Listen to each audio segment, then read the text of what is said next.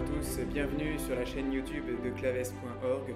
Aujourd'hui, nous nous intéressons à la messe comme mystère et comme miracle et nous nous posons cette question à quoi sert la messe? La messe, comment nous y unir pour être sauvés par elle? La messe, avant d'entrer en détail, réfléchissons à ce que c'est. Elle est un acte de culte, elle est une prière publique, une prière de la liturgie.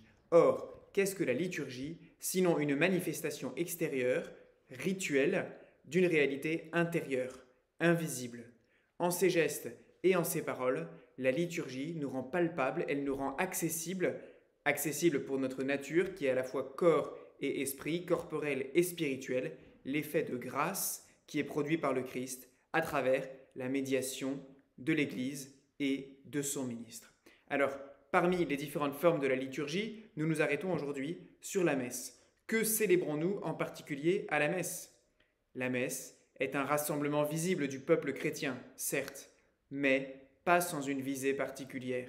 Ce qui nous y rassemble, c'est le Christ, et plus particulièrement le renouvellement de son sacrifice auquel nous sommes associés par la participation au Saint Mystère.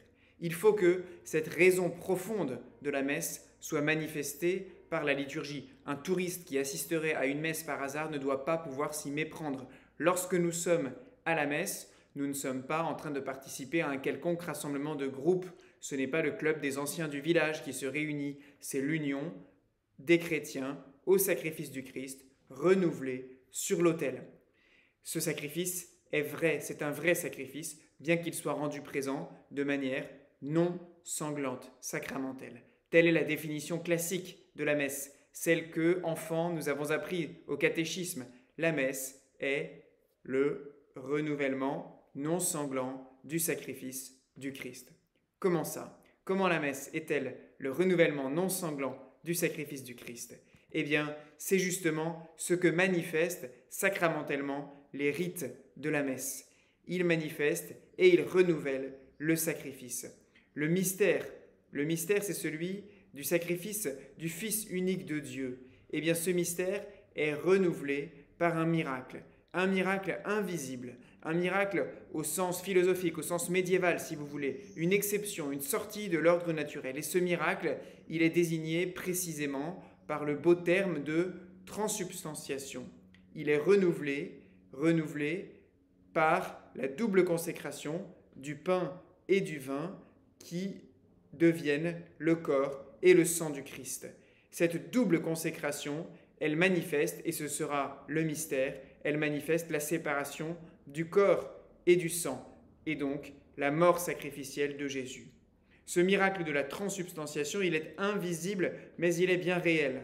Ce n'est pas un changement apparent, c'est pourquoi on préfère ne pas parler de transformation, mais un changement de la substance. La substance, c'est ce qui se tient sous une réalité, le substrat profond, ce qui fait que la personne ou la chose est qui elle est, est ce qu'elle est.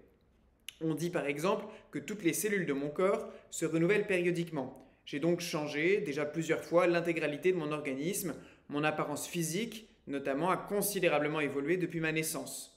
Et pourtant, ma substance demeure la même. Dans la transubstantiation, les choses s'inversent par miracle. Toute la, substance change, celle du pain disparaît, elle est remplacée instantanément par celle du corps du Christ. En revanche, les accidents demeurent. Rien n'est perceptible par les sens de cette conversion substantielle.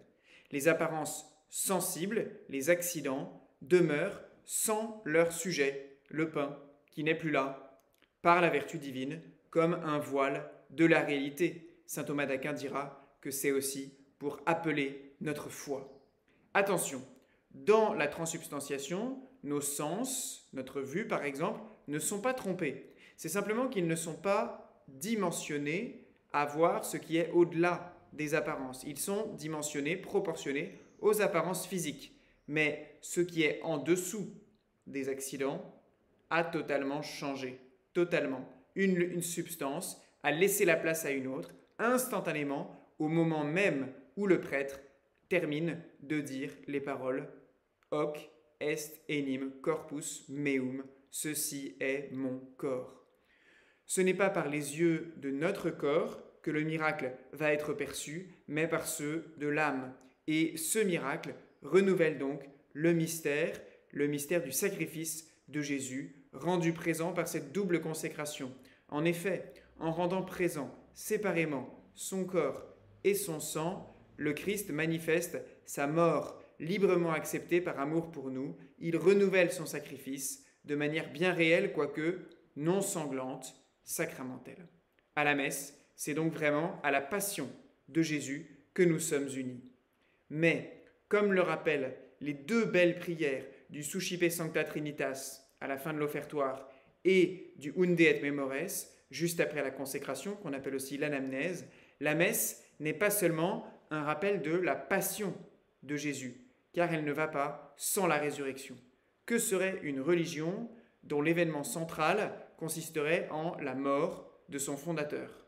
Certes, Jésus est mort, il a donné sa vie librement, il est mis à mort, mais son sacrifice est accepté, et donc il n'y a pas de passion sans résurrection. C'est le signe éclatant de sa victoire, de sa domination sur la mort, et il n'y a pas non plus de résurrection sans ascension, le signe définitif de l'acceptation divine. Ainsi, à la messe, le rite sacramentel ne s'arrête pas à la consécration. Le pain et le vin deviennent séparément le corps et le sang, mais il n'y a pas de double consécration sans réunion, sans commixion, et c'est le petit geste en lequel la parcelle d'hostie est réintégrée par le prêtre dans le calice, qui manifeste la réunion du corps et du sang dans la résurrection. Alors, à quoi sert la messe? À quoi bon la messe? Cette question, elle est tellement actuelle à l'heure où si peu de chrétiens ont une pratique dominicale régulière, où tant de nos contemporains passent à côté du plus grand don fait par Dieu à l'humanité. Eh bien la messe, elle renouvelle le sacrifice du Christ pour que nous en recevions les mérites, en y étant unis, en offrant et en étant offerts avec lui. Le plan originel de Dieu, qui nous crée intelligents et libres, c'est en effet de faire de nous des coopérateurs privilégiés de son œuvre. Dieu, cause première, a voulu passer par les causes secondes. Il a voulu construire le monde avec nous et pas sans nous. Il ne veut donc pas nous sauver sans nous ou malgré nous, mais avec nous. Comment dès lors pouvons-nous lui être associés dans cette œuvre de notre salut, accomplie sur la croix et renouvelée à la messe? Comment faire? Eh bien, le moment le plus important de notre point de vue, c'est peut-être l'offertoire de la messe. C'est le moment où notre offrande est prise et intégrée à celle du Christ pour être élevée avec elle et rendue acceptable à Dieu. À l'offertoire, et les prières de la messe traditionnelle le manifestent magnifiquement, nous offrons à Dieu de notre indigence, de notre faiblesse, nous apportons à l'autel un sacrifice en lui-même totalement inapte à être agréé, mais nous sommes pleins d'espoir que ce sacrifice pourra être accepté en étant intégré à celui de Jésus, à l'hostie sainte et immaculée, au calice du salut auquel nous ajoutons avec le prêtre notre petite goutte d'eau. Et de fait, si nous nous sommes offerts avec lui, avec lui nous sommes consacrés et le sacrifice se termine dans la communion. Les sacrifices anciens avaient en effet cette double dimension. Offrande, immolation expiatoire, eucharistique, latretique, c'est-à-dire adorante d'une part, mais aussi communion, communion dans un rite qui rassemble autour d'une même table Dieu et les hommes, d'autre part. Eh bien les rites de la messe traditionnelle rendent particulièrement palpable cet aspect sacrificiel de la liturgie du Saint Sacrifice. À travers l'offertoire en particulier et ses magnifiques prières qui expriment bien l'aspect de supplication, nous demandons à Dieu que nos sacrifices soient acceptés avec le sacrifice de Jésus. Et on retrouve cela dans le profond équilibre, le balancement, dans la structure même de la liturgie ancienne, entre l'offertoire d'une part cette partie active, cette montée vers Dieu, et la communion, d'autre part, cette partie réceptive, cette descente de Dieu vers nous, qui encadre la consécration, la partie contemplative, le sommet.